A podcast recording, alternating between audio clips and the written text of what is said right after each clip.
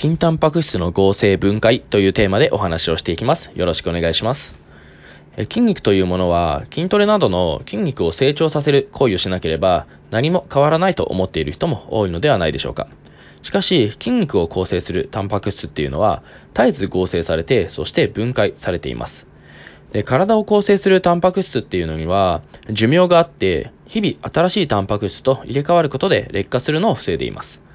筋肉のタンパク質は特に寿命が短くて、1日に1%から2%程度が分解されて新しいものと入れ替わっています。この前提で考えると、数ヶ月で全ての筋肉が入れ替わっている計算になります。で体のタンパク質は合成も分解も同じようにしていて、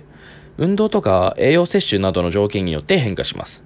で通常は筋肉のタンパク質の合成と分解はバランスが保たれているので筋肉量には変化が基本的にはありません。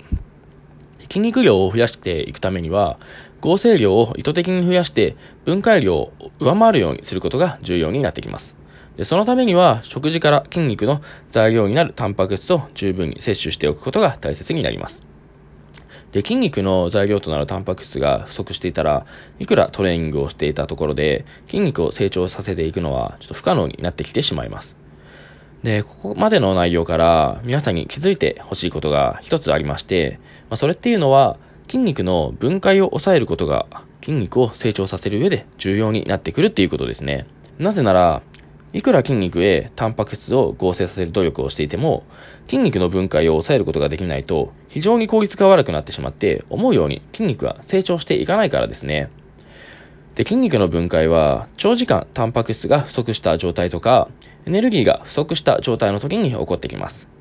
で筋肉で、まあ、グリコーゲンとして蓄えられていた糖質っていうのが枯渇してくると、まあ、糖新生といって、まあ、これ糖質以外の物質から糖を作り出す現象なんですけれども、これが起こってきます。で、この時に使われてくるのがアミノ酸なんですね。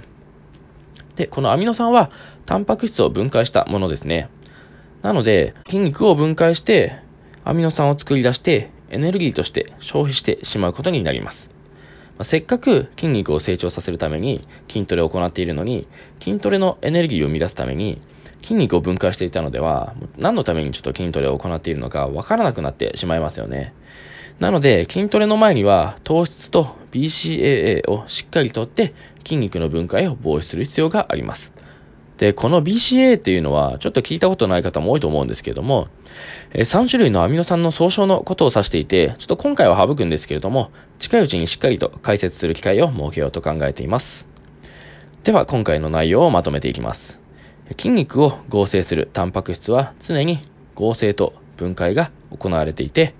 合成が上回れば筋肉が大きくなり、分解が上回れば筋肉は減少し小さくなってしまいます。このことから筋肉を成長させたいのであれば、まず筋トレをして、しっかりと栄養をとって筋肉の合成を促進させる必要があります。ここまでは当たり前として、もう一つ重要なことは筋肉の分解を極力防止していくということです。そのためには、体内でタンパク質が不足しないように、こまめにタンパク質を摂取することが重要になります。そして、筋トレをする前には、エネルギー源になる糖質とアミノ酸をしっかりと摂取するっていうことが大切になってきます。はい。では今回はここまでです。ご清聴ありがとうございました。